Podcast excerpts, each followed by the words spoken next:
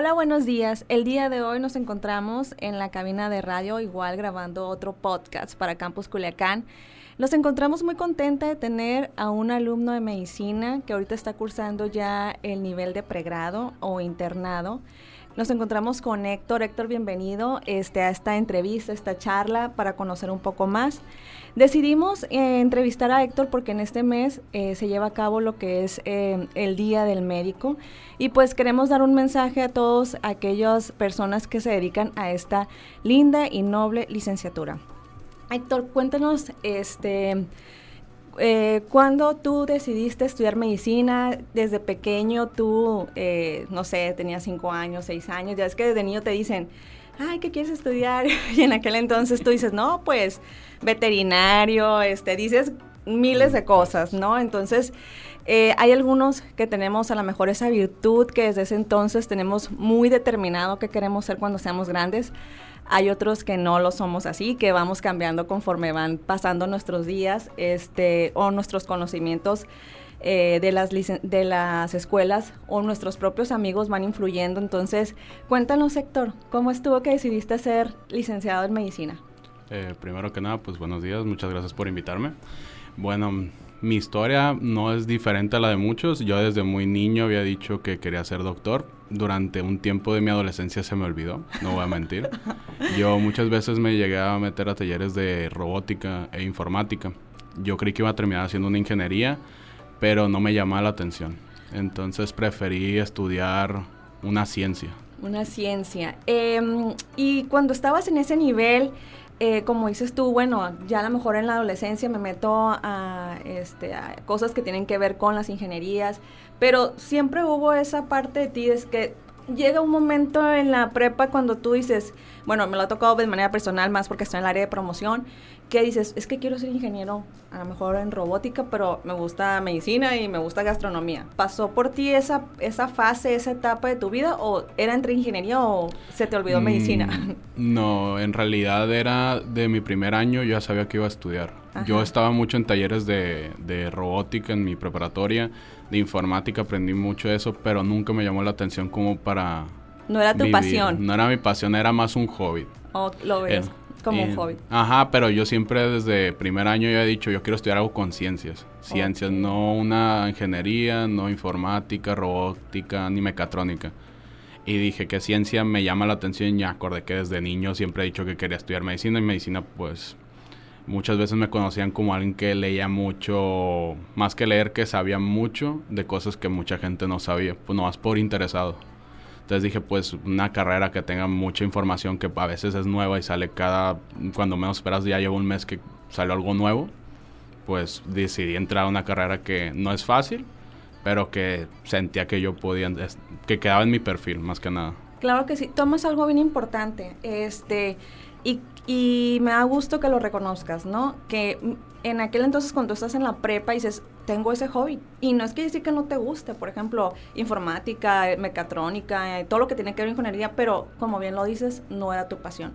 Y es algo que nosotros siempre les mencionamos a los jóvenes, busca lo que te apasiona, porque al final de cuentas cuando haces lo que te apasiona, estás ya en tu licenciatura y es un reto, ¿no? Es algo que sí puedo, sí puedo y, y te das cuenta de que sacas adelante tu licenciatura. Llega la Universidad Autónoma de Durango, Campus Culiacán, en aquel entonces ya más de cinco años. ¿Y por qué decides, bueno, va por la Universidad Autónoma de Durango, Campus Culiacán? Bueno, yo cuando estaba pues en mi preparatoria tiene tenía convenios con muchos, incluyendo la, de Durango, pero en ese tiempo no existía la licenciatura en medicina. Yo sí había considerado en estudiar aquí en Culiacán, pero me iba a ir a Guadalajara por ciertos temas, más que nada por la universidad que tenía convenio yo con mi escuela. Eh, pero ciertas situaciones que no se dieron, pero no, no me arrepiento la verdad de no, no haberme ido. Puede que mi yo del pasado dijera, uy, ¿por qué no te fuiste? Pero porque en mi yo del pasado tenía la idea que iba a estudiar ahí. Pero después me enteré que había licenciatura aquí en medicina, que iba a abrir primera generación. Y dije, ¿por qué no? Porque dije, ¿qué tiene malo que, que, la primera generación? Generalmente las primeras generaciones, los que se escuche feo y muy ególatra, terminan saliendo mejores que muchas generaciones. Así es. Porque es la punta de la escuela y generalmente son a los que más le piden, a los que más se esfuerzan y porque tienen que sacar la cara por todos. Así es, demostrar que sí se puede, ¿no? Eh, yo me acuerdo que en aquel entonces en el área de promoción era tratar de convencer a los chavos de que fuéramos una opción para ellos en la licenciatura de medicina. Logramos sacar un grupo y ahorita puedo decir que orgullosamente cada año se suman más alumnos y más personas y somos una opción para ellos. Eh, sí, como bien lo dice Héctor, fue, es orgulloso de la primera generación. Este, y pues muchas felicidades, Héctor, porque pues ya, ya estás en el internado. Héctor, bueno, llegas a la universidad, este, como bien te lo mencioné hace previamente a la, a la entrevista, llegan alumnos y dicen, no, medicina, medicina, y les toca ver el cadáver, les toca sacarse sangre, ver cosas más fuera lo normal de una vida cotidiana de una licenciatura y tú te asustas, dices yo puedo, eh, no hay mm. nada que no pueda superar, el olor, el ver el cadáver, este, mm. estar haciendo el área de disección, practicando, picando a tus compañeros donde no es la vena. ¿Qué, ¿Qué experiencia has tenido en ese lapso de tu licenciatura? Pues escucha raro, pero yo siempre desde que empezamos, creo que la mayoría de mis compañeros, ya estábamos de que cuando íbamos a anatomía, que de que vamos a ver al cadáver, vamos a ver a la persona para, para ver, más que nada aprendes mucho anatomía cuando lo tienes de enfrente porque a veces los libros o las imágenes no, te ayudan espacialmente a encontrar la forma. Ya cuando lo ves dices, ok, ya tiene sentido, la verdad. Pero mm, a mí más que muchos que les daba miedo, porque no va a mentir, hay gente que le da miedo, incluso médicos que ya pueden estar graduados. Pero a mí más que nada fue yo verlo con una oportunidad de aprendizaje yo lo vi así también sacarnos sangre, incluso aunque me, me como decimos, se me ponchara la vena. yo con gusto, mientras pudiera ayudar yo a alguien más a aprender y que ellos me ayuden a aprender a mí, para mí eso ya es un logro. Terminaban todos ponchados. No, en realidad no, hasta muchos de esos que... que tenían buen tino. Sí, tenían muy buen tino, es muy raro, creo que si hubo uno ponchado fue al inicio, la primera vez que todos comenzamos. Ya después, cuando en química, muchos de nosotros, me incluyo porque a mí era de los que más me picaban para sacar sangre, eh, empezaron a mejorar mucho. La verdad, mucha gente mm, de mi generación sabe muy bien sacar sangre o sabe muy bien eh, hacer ciertos procedimientos básicos, porque son básicos. ¿Tenías buenas venas? Sí. Oye, Héctor. Este, de tus materias, eh, ¿cuáles han sido las que más te han marcado dentro de la, ahorita en lo que estudiaste, que son los primeros cinco años escolarizados, o con las que más dices tú, van a marcar parte de lo que yo quiero hacer en un futuro? Pues, más que nada, yo aparte de las eh, materias de especialidades, porque hay una diferencia en que llevas tus dos primeros años que son materias básicas, así es. Empiezas tu tercer año con, empezando a hacer tu materia clínica, que es donde aprendes a hacer todo lo que debes de aprender a hacer en una consulta básica de medicina. De primer nivel. De primer nivel y de ahí pasas a una especialidad que ya son que llevas de Cardiopediatría. Cardiopediatría, que son especialidades, puede ser de la rama de medicina interna o de cirugía, pero siguen siendo especialidades. Así es. Eh, a mí lo que más me llamó eh, en tercer año, que es donde yo sentí que, que sientes que estás aprendiendo, aunque no estás aprendiendo, porque es la, es la regla de todos, nunca, nunca dejas de aprender. Eh, tú crees que sabes todo, pero en realidad no sabes nada y tiene que quedarle muy bien en la cabeza a las personas que estudian. Porque muchos se deprimen que dicen es que no sé nada, no te sientas mal, todos no sabemos nada y no, nadie sabe todo. Así es. Es una regla que mucha gente no la dice porque le da miedo ser juzgado. A mí me llamó mucho la atención eh, Introducción a la Clínica, que es cuando empecé ya a interactuar, iba a clínica, conocía pacientes, empezaba a conocer eh, procedimientos, exploraciones, eh, ver cómo podía, cómo una enfermedad que viene en un libro no viene exactamente como un libro y tienes que empezar a, investigarla. Y también otras materias que me llaman la atención mucho, que es por una de las razones que por si quiero estudiar esa especialidad, es gastroenterología. Me tocaban dos profesores muy buenos, muy buenos. Eh, un doctor que es cirujano general y un doctor que es gastroenterólogo en el ISTE. Son muy buenos, la verdad. te marcaron? Me marcan para la persona que más me marcó a mí en la carrera, es mi padrino de generación. Ah, el doctor, Meléndez. El doctor Meléndez es...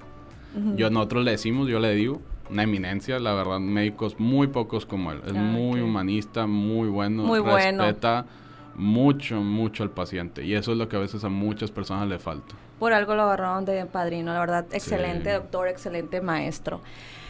Eh, ¿Escuela o internado? ¿Cuál prefiero? Sí. está difícil porque... ¿Por qué? porque es que el internado es una cosa, ya se vuelve todo diferente. Claro, práctica. Y... Y enseñanza. Y en la enseñanza, pues, es que uno te forma, el otro te sigue formando, pero de otra manera. Uno pasa aprendiendo poco a poco. En el internado te das cuenta que todo lo que aprendiste dices, ¿dónde está? Porque te sientes en blanco, pero cuando ya le, agarra su gusto en interesarte en ver ya el paciente, porque estás todo el tiempo en contacto con pacientes y familiares del paciente. También saber cómo tratarlos. Eh, más que nada, ver el abordaje. Yo, estoy yo prefiero el internado. ¿Has llorado con un paciente? No, no, he llorado porque si han pasado cosas, no voy a decir que no, ya me han pasado cosas feas. Pero no he llorado, pero sí tenía el sentimiento de, de empatía. Eso es muy bueno. Eh, yo creo que todos los que, no nomás en la licenciatura en medicina, creo que en todas las licenciaturas debería haber empatía.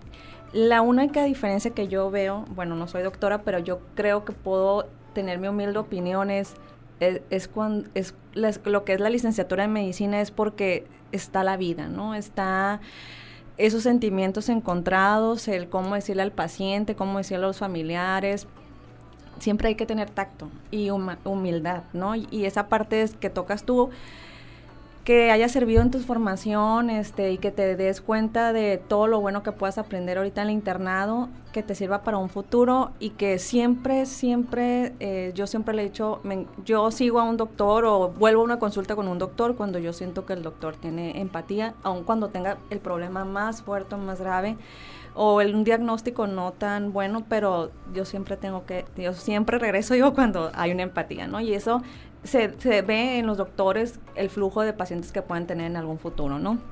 Este, em, ¿qué sigue? ¿Qué sigue, Héctor? Terminas, sigue el internado, sabemos que sigue el servicio social, este, que a lo mejor te toca aquí en Culiacán o a lo mejor rotas en alguna comunidad cercana aquí, no, no, no se sabe, a lo mejor ya más adelante lo, lo vas a experimentar terminas eh, ya tu carrera y te formas y titulación y todo. ¿Qué sigues? ¿Tienes algún plan A, plan B? ¿Vas a hacer el, examen del ENAR? ¿Qué, ¿Qué, sigue para Héctor? Pues mi plan A, como creo que la mayoría de los que salimos, eh, los que vamos a salir después del servicio, es hacer el ENAR. Mi plan sí es hacer el ENAR. Ya la especialidad todavía sigo viendo porque no he rotado por todos los servicios todavía. Ya llevo dos, ya voy a acabar mi segundo. Ahorita estoy rotando en pediatría y pediatría me llamó mucho la atención, pero ahí descubrí que no es lo mío. Eh, atender niños no, no se me da bien en cuanto... Paciencia. paciencia. para mucha gente dice que es más fácil atenderlos por paciencia, pero para, para mí es más fácil atender a una persona adulta. Okay. A mí por experiencia, pero me cuando fui al hospital de la mujer, porque rotamos un mes ahí y otro mes en el pediátrico, eh, me di cuenta que hay un poco de la medicina de pediatría que me llama mucho la atención, mucho. La neonatología sí me llamó mucho la atención, pero no, mi mente me dice, no, no, voy roto a ver qué otra cosa me gusta. Y pues mi plan es hacer el ENARM y si pues llego a pasar el primer intento, pues mejor, si no... Seguir, seguir estudiando. Ajá, seguir estudiando, seguir trabajando, pues técnicamente ya soy médico general, entonces es. es trabajar, estudiar para el otro año si es que llego que no eh, sino eh, ver mis posibilidades en cuanto cuántos intentos pueda hacer, eh, no estar toda mi vida en que a pues veces uno no puede y uno lo tiene que tener claro y no tener casado con la idea de que tengo que ser especialista para ser alguien exitoso. Así es. Pero sí ayuda mucho, no voy a mentir, pero tienes que tener una idea que también existen eh, maestrías, doctorados, puedes salir del país incluso a hacer una especialidad. Y no tiene nada de malo eh, no haber pasado ese examen como la gente que acaba de hacerlo eh, la semana pasada, hace dos semanas creo. Que mucha gente con el nuevo proceso de ENARM eh, pueden haber escogido una, una especialidad y estaban en buenos puestos para escoger una especialidad, pero no escogieron la suya porque no, hubiera, no había puestos. Y decidieron cancelar eh, su, examen. su examen para no elegir ninguna en vez de elegir cualquier, cualquier especialidad que no quisieran realmente. Pues sí, un plan B, ¿no? bien lo dices, eh, el hecho de que no quedes en, en, la primera, hay que seguirlo intentando, esto no, no es fácil, pero eh, siempre hay que seguirse preparando, de hecho hay, hay diplomados y hay cursos para prepararte en, en otras ciudades del país, este, y lo puedes hacer, inténtalo. Eh, como dices bien, o sea, no se acaba aquí, puedo ser un buen médico general exitoso y, tener un posgrado, este, y seguir trabajando y, y seguirse este, cultivando, ¿no? Eh, ¿Algún mensaje que les quieras decir a esos jóvenes que ahorita están en ese momento? Quiero ser doctor, quiero ser doctor. ¿Cuál es la clave y en qué se tienen que como que autoconocer? En decir, sí, sí es lo mío.